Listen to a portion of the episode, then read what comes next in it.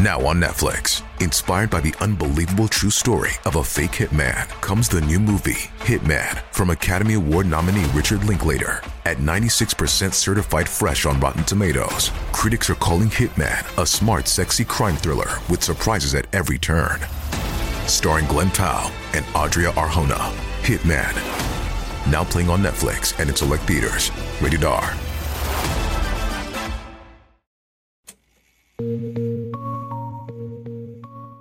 Las cifras son contundentes. En Colombia, tristemente, cada 30 minutos se presenta un caso de abuso sexual contra un menor. Solo en 2021 las autoridades recibieron 17.534 denuncias asociadas a este tipo de delitos, casi 400 más que las recibidas en 2020. Denuncias que muchas veces no llegan a los noticieros o a las redes sociales y cuando lo hacen, al ser algo tan increíblemente común y frecuente, no pasa nada. Es como si se hubiera perdido la capacidad de asombro ante el mal. Uno de esos casos que simplemente removió las fibras de todo el país y que se quedó anclado en la memoria colectiva fue el de la pequeña Juliana Zamboni, una niña de origen indígena de 7 años que encontró la muerte el 4 de diciembre de 2016.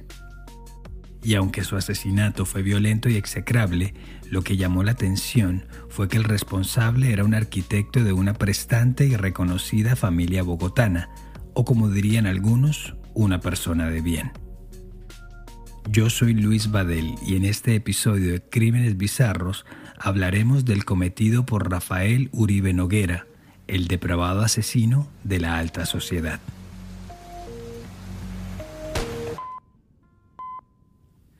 En esta edición se narran delitos cometidos contra una menor de edad.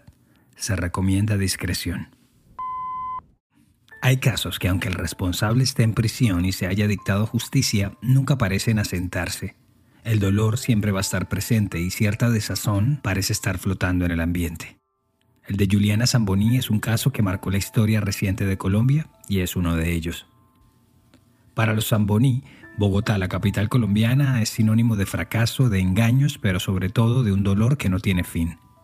Fracaso porque atrás habían dejado el departamento del Cauca, una provincia predominantemente de población indígena, en busca de un mejor futuro en la gran capital de engaños, porque todas las promesas que recibieron de parte de las autoridades y de los políticos se quedaron en palabras, y de un dolor infinito por la terrible muerte de su pequeña, que les fue arrebatada el 4 de diciembre de 2016.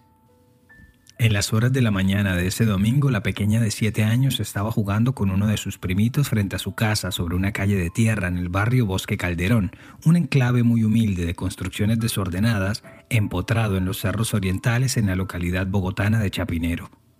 De repente, en cuestión de minutos, una camioneta gris se acercó a la niña, la llamó y ésta, por alguna extraña razón, se asomó al lado de la silla del copiloto, entonces fue subida la fuerza al vehículo que luego emprendió la huida por las angostas calles del sector. Era domingo, no había muchas personas en la calle de este populoso sector, pero afortunadamente el primo de Juliana se había dado cuenta de todo y prontamente se fue corriendo a la casa a avisar lo que había sucedido. El padre de la menor, Juvencio Zamboni, y su esposa Aneli, la madre, embarazada entonces de siete meses, salieron a toda velocidad de su vivienda medio construir y corrieron sin éxito a la calle por donde se había ido la camioneta. Es entonces cuando llamaron a la policía e hicieron la denuncia. Hay que reconocer que las autoridades bogotanas actuaron con una premura mayor a la habitual, y a eso del mediodía una patrulla ya estaba en el sector haciendo las primeras pesquisas. Poco tiempo después ya habían podido confirmar que el coche en cuestión era una camioneta Nissan modelo X-Trail de placas DBO 960, entonces registrada a nombre de una mujer llamada Laura Arboleda Wartenberg. Aparecía así la primera pista certera del caso. Según un reportaje de la revista Semana del 8 de diciembre del 2016, en un principio la familia del presunto asesino se mostró reacia a dar información del vehículo y de quién lo conducía. Un investigador del caso dijo que tuvieron que marcar muchas veces al teléfono y hasta dejarles un mensaje de voz diciéndoles que en efecto eran la policía y que necesitaban información del conductor de la camioneta. Cuando finalmente hubo una respuesta a los llamados, el familiar fue informado de que están buscando a la niña Juliana y que el vehículo en cuestión estaría involucrado en el secuestro de la menor.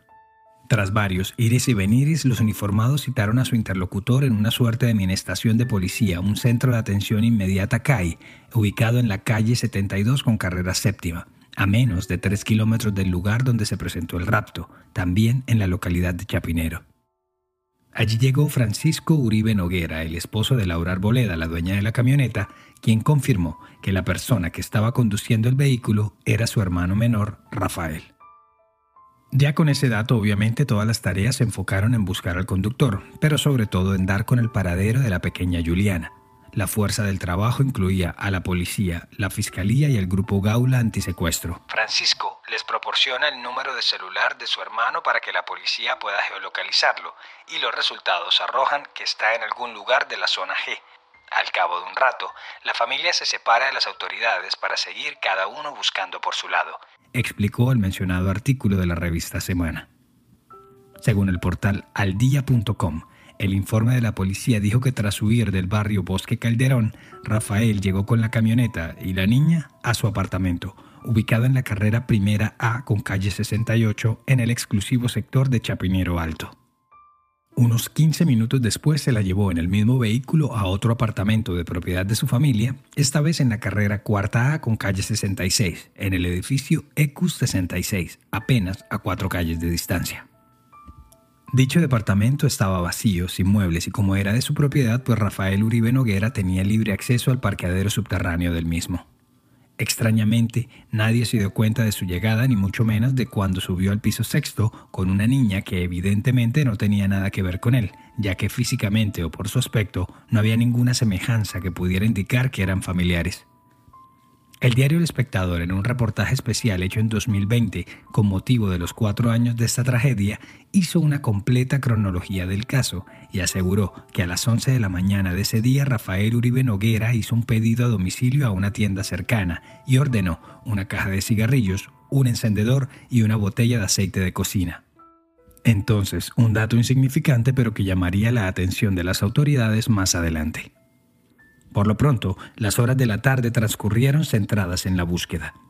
Según mostraron las cámaras de seguridad del edificio, a las 5 y 27 de la tarde Rafael Uribe Noguera salió del lugar perfumado, bañado y a pie, como si nada hubiera pasado, pero no lo hizo solo. A su lado estaban sus dos hermanos. Así lo relató el investigador de la Fiscalía, quien analizó las grabaciones de las cintas de seguridad del edificio con la llegada y la salida de cada uno de los hermanos Uribe Noguera. Se observa que salen del ascensor tres personas, dos hombres y una mujer. La mujer vestida con una chaqueta azul, pantalón oscuro y tenis blancos. Uno de los hombres vestía saco oscuro, jean y tenis blancos. Y la tercera persona vestida con saco oscuro, pantalón oscuro, gafas y tenis oscuros. En esa misma línea, el diario El País, en un artículo del 30 de marzo de 2017, recogió que a las 7 de la noche de ese domingo, Francisco Uribe Noguera llamó a los investigadores diciéndoles que iba en un taxi con Rafael, su hermano, rumbo a un hospital, ya que lo había encontrado en muy mal estado. Pero, pues cabe anotar que en el video mencionado anteriormente y que se encuentra en YouTube, se puede ver a Rafael salir caminando sin ningún tipo de impedimento o con señales que indiquen alguna anomalía. De inmediato un grupo de uniformados se presentó en la clínica Navarra a donde se dirigieron los dos hermanos, mientras que otros investigadores salieron con dirección al hasta entonces desconocido segundo apartamento de propiedad del sospechoso, el del edificio EQ66. Al ingresar a la unidad a primera instancia encontraron sobre la mesada de la cocina el paquete de cigarrillos, una botella de aguardiente empezada y en la mitad de la sala, sin muebles, sobre el piso de madera, una botella de aceite de cocina vacía. Minuciosamente fueron registrando cada uno de los espacios del lugar y así fue que, escondida bajo la tapa del tanque de agua de un inodoro, encontraron una bolsa plástica blanca con lo que parecía ser ropa. Con toda la precaución del caso, la abrieron y descubrieron con horror que se trataba de ropa de niña. Un topsito verde, ropa interior gris, una blusita roja, unas medias negras, un zapato tipo mocasín color blanco. Había también rastros de sangre, lo que iba pagando la esperanza de encontrar con vida a la pequeña. Pero lo peor vendría después. Al subir a la terraza del lujoso apartamento donde Uribe Noguera había instalado una suerte de zona de descanso, los uniformados encontraron el cuerpo desnudo y frágil de la pequeña Juliana como embutido a la fuerza en un falso piso de madera donde estaba el motor del jacuzzi. El viento frío de la tarde-noche bogotana no impidió que los uniformados percibieran ese olor típico del aceite de cocina que extrañamente despedía el cuerpo sin vida de la niña. Para entonces los noticieros ya llevaban dos ediciones, la del mediodía y la de las 19 horas, hablando de la desaparición de la pequeña. Cuando cayó la noche y apareció su cadáver, la noticia se terminó de regar como pólvora. La indignación fue generalizada a la mañana siguiente, decenas de periodistas informaban apostados a las afueras del EQ-66, del comando de la policía y de la clínica donde aún permanecía Rafael Uribe Noguera. En conferencia de prensa, el director del Instituto de Medicina Legal, Carlos Valdés, confirmó en primera instancia que Juliana murió como consecuencia de una asfixia mecánica mixta por sofocación y estrangulamiento. Y que en el cuerpo de la menor se han obtenido abundantes evidencias que demuestran que fue ah, objeto de abuso sexual. Así terminó su alocución el funcionario. Sin ahondar en los detalles por respeto a la víctima y sus familiares, solo diremos que más adelante la autopsia confirmó que además del estrangulamiento, Juliana, de apenas siete años de edad, fue torturada, abusada sexualmente de varias maneras y también tenía huellas de mordeduras en varias partes de su cuerpo. Así que no exageramos si decimos que durante horas la pequeña estuvo a merced de un verdadero monstruo que no solo le arrebató su vida, sino también su dignidad. De igual forma, la fiscalía informó que había indicios de que la escena del crimen había sido manipulada, mientras que la familia Uribe Noguera emitió un comunicado de prensa poniéndose a disposición de las autoridades y señalando que Rafael debería hacerse responsable por lo que hizo. La comunidad se hizo escuchar y ese lunes 5 de diciembre la Plaza de Lourdes en pleno corazón de Chapinero se llenó con cientos de personas que pedían justicia por Juliana y como era de esperar por todo el peso de la ley para el agresor. Por supuesto que el caso ya de por sí era lo suficientemente aterrador para generar cierta calentura en la población, pero había un elemento que hacía que éste resonara aún más y que iba aumentando mientras se conocían más detalles sobre el principal sospechoso.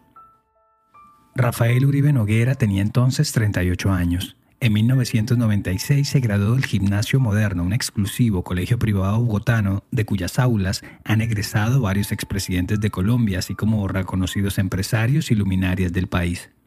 Allí lo llamaban Rafico, un tipo play, cool, era el jefe de la banda marcial del colegio y de esos que por su condición social hacían bromas fuertes casi que al límite del bullying. En 2003 se graduó de la Facultad de Arquitectura de la reconocida Universidad Javeriana, la misma de la que su padre, Rafael Uribe Rivera, había sido decano durante más de una década por allá en los años 90. Tras graduarse, trabajó en varias firmas de arquitectura hasta que aterrizó en la empresa familiar que se fundó en noviembre de 2010 llamada Las Caus Construcciones, dedicada a la arquitectura y a la construcción. Es más, el edificio EQ66 con sus 40 apartamentos fue construido por ellos. Su madre, María Isabel Noguera, fue reina de belleza por allá en los años 60 y también se dedicó a la arquitectura. Y para cuando ocurrieron los hechos, era la representante legal de la empresa familiar, donde también trabajaba Catalina. El otro hermano, Francisco, era un prestigioso abogado, socio de la firma Brigard y Urrutia. Para la opinión pública fue un poco la familia privilegiada contra la familia pobre y desplazada. Y si algo no se quería es que hubiese una lucha de poderes o que se movieran los hilos para que Rafico se saliera con la suya. Así pues, el silencio y los murmullos eran la constante para quienes acompañaban en su duelo a los Zamboní. Y la bullaranga, los pitidos y los bocinazos del público se oían con fuerza a las afueras de la clínica Navarra, donde Rafael Uribe Noguera se recuperaba de un preinfarto como habría revelado uno de los mensajes de WhatsApp que se conocieron posteriormente de sus familiares. Aunque también se habló de que fue ingresado producto de una monumental borrachera sumada al consumo descontrolado de cocaína. Prácticamente desde el crimen de Rosalvira Celi, del cual hablamos el pasado mes de marzo, no se vivía tal estado de indignación en toda Colombia.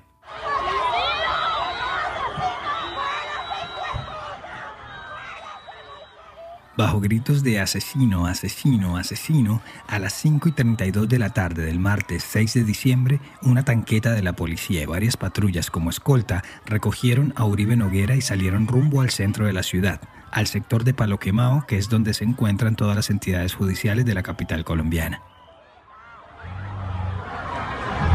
Antes, en la clínica se había producido la legalización de su captura y se le formuló la imputación de los delitos que se le atribuían. También se le dictó medida de aseguramiento.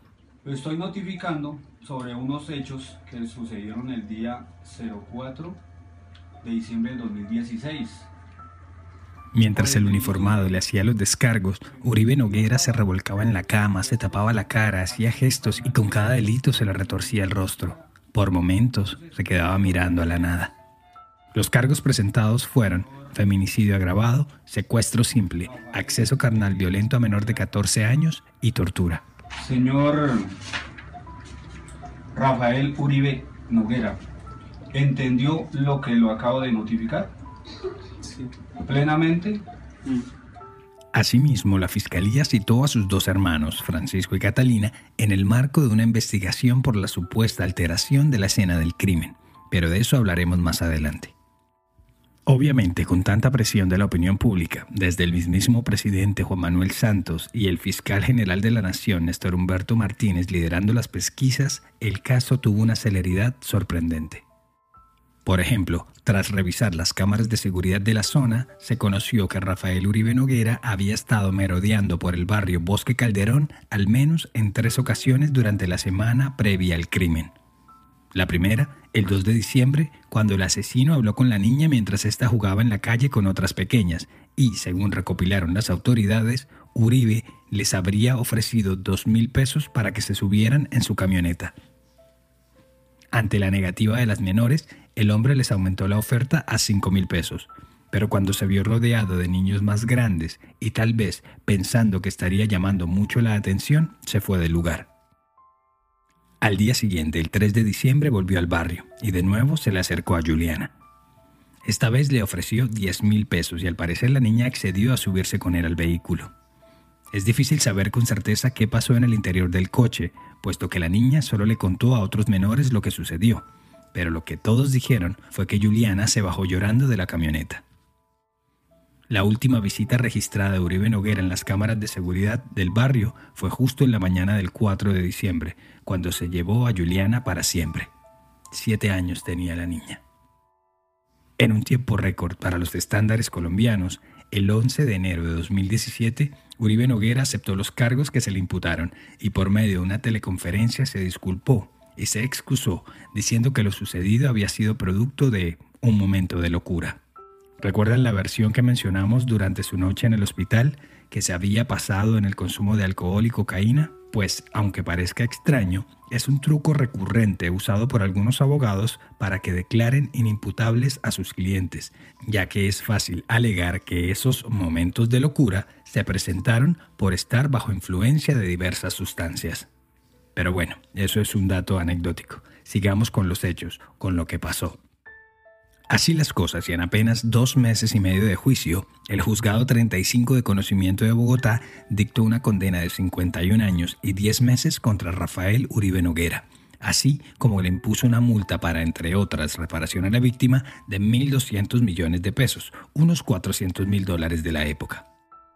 Y si para este la sentencia estaba dictada, para sus hermanos el camino judicial apenas empezaba ya que el 30 de diciembre de 2016 la Fiscalía les imputó cargos en su contra por favorecimiento y por omitir información relevante del caso.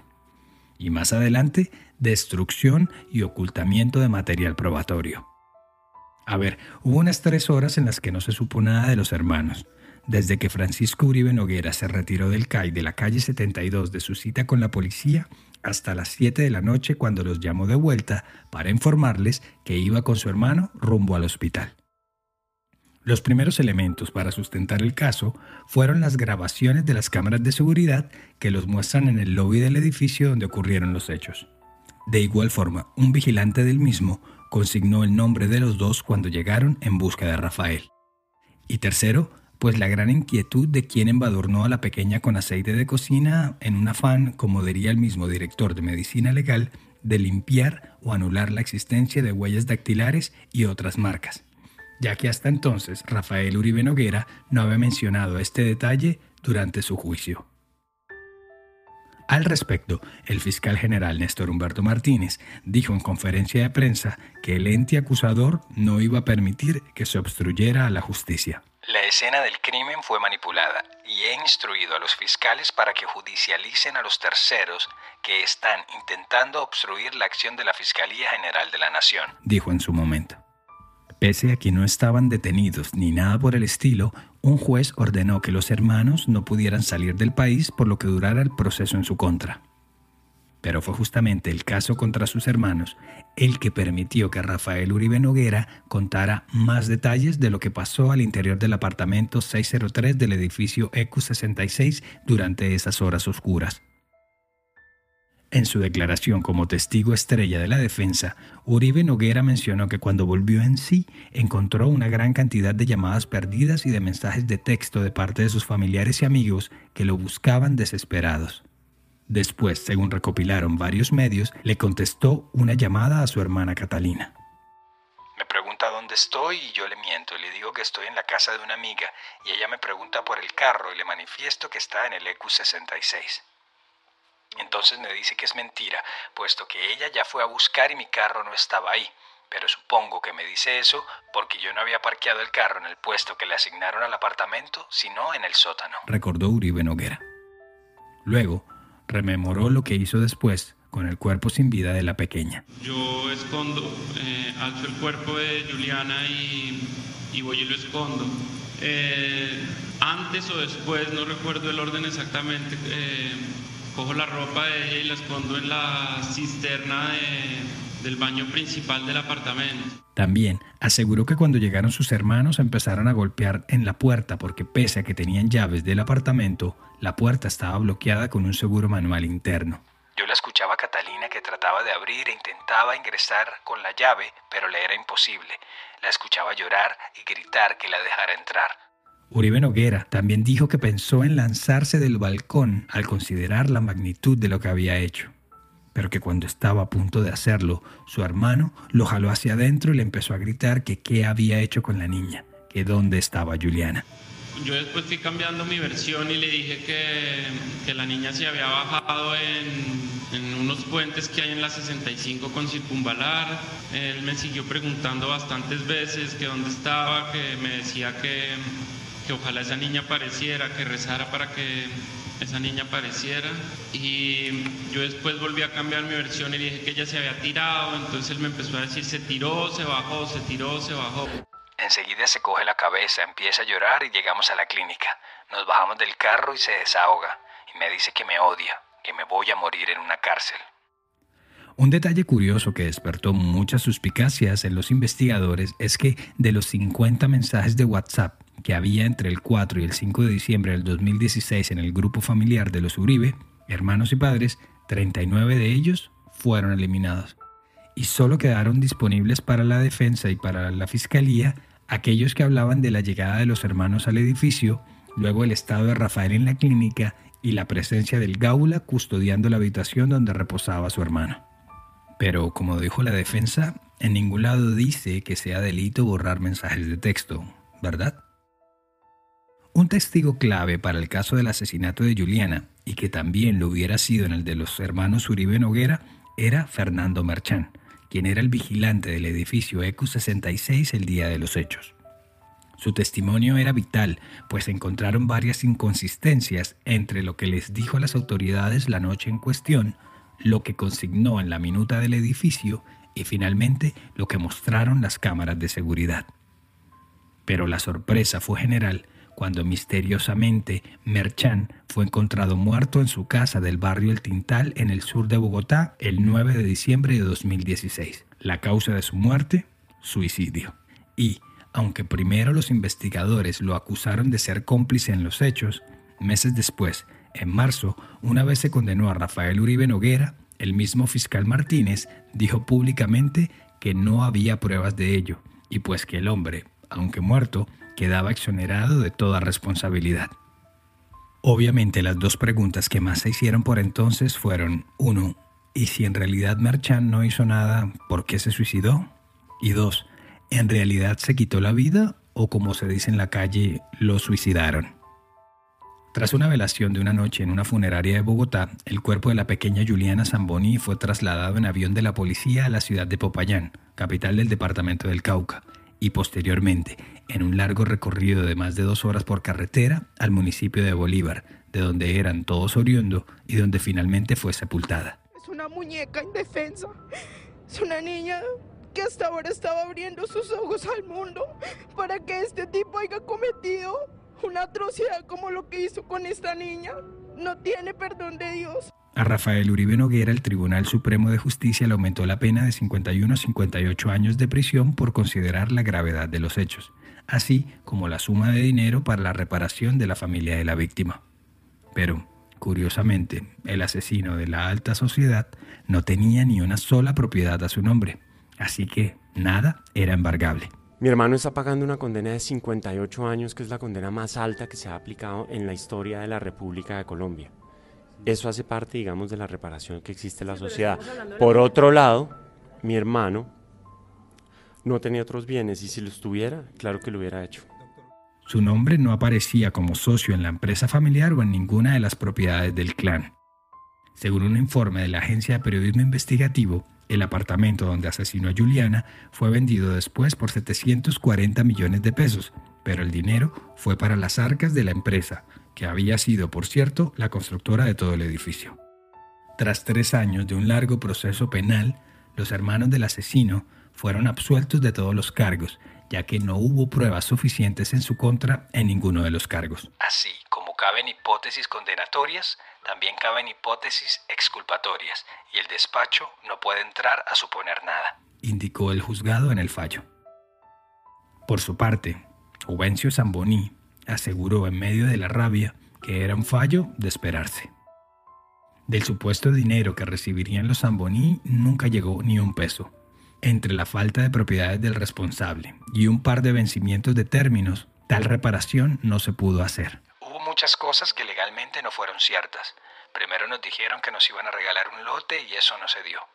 Luego, cuando se dio la condena del señor Uribe Noguera, salió en los medios que tenía que pagar una multa y que eso iba a ser para la familia y tampoco fue.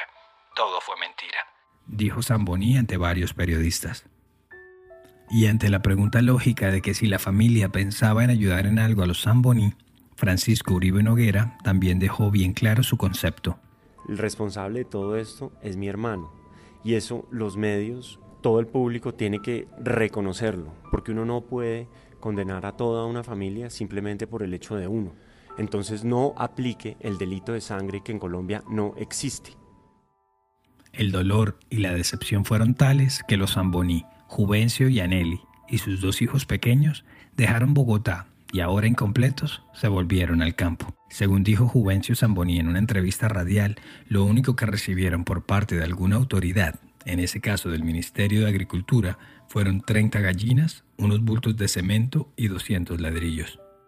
Esa fue toda la compensación que recibieron por el asesinato de su hija.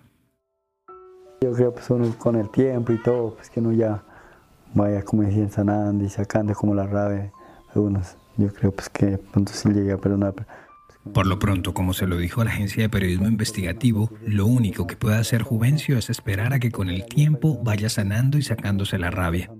Porque no se puede perdonar de la noche a la mañana. Y si lo va a hacer, debe hacerlo de corazón. Uribe Noguera, por su parte, pasa los días en la prisión de máxima seguridad de Valledupar, a 45 grados de calor a la sombra, y donde pagan sus condenas los más peligrosos criminales de Colombia. Allí vive con miedo de que lo vayan a matar. Solo sale una hora al día a tomar el sol y su celda está en un sector al que apodan el patio del horror, un nombre apenas justo para el crimen que cometió. Celda que por cierto lo recibió con un certero mensaje. Bienvenido al infierno.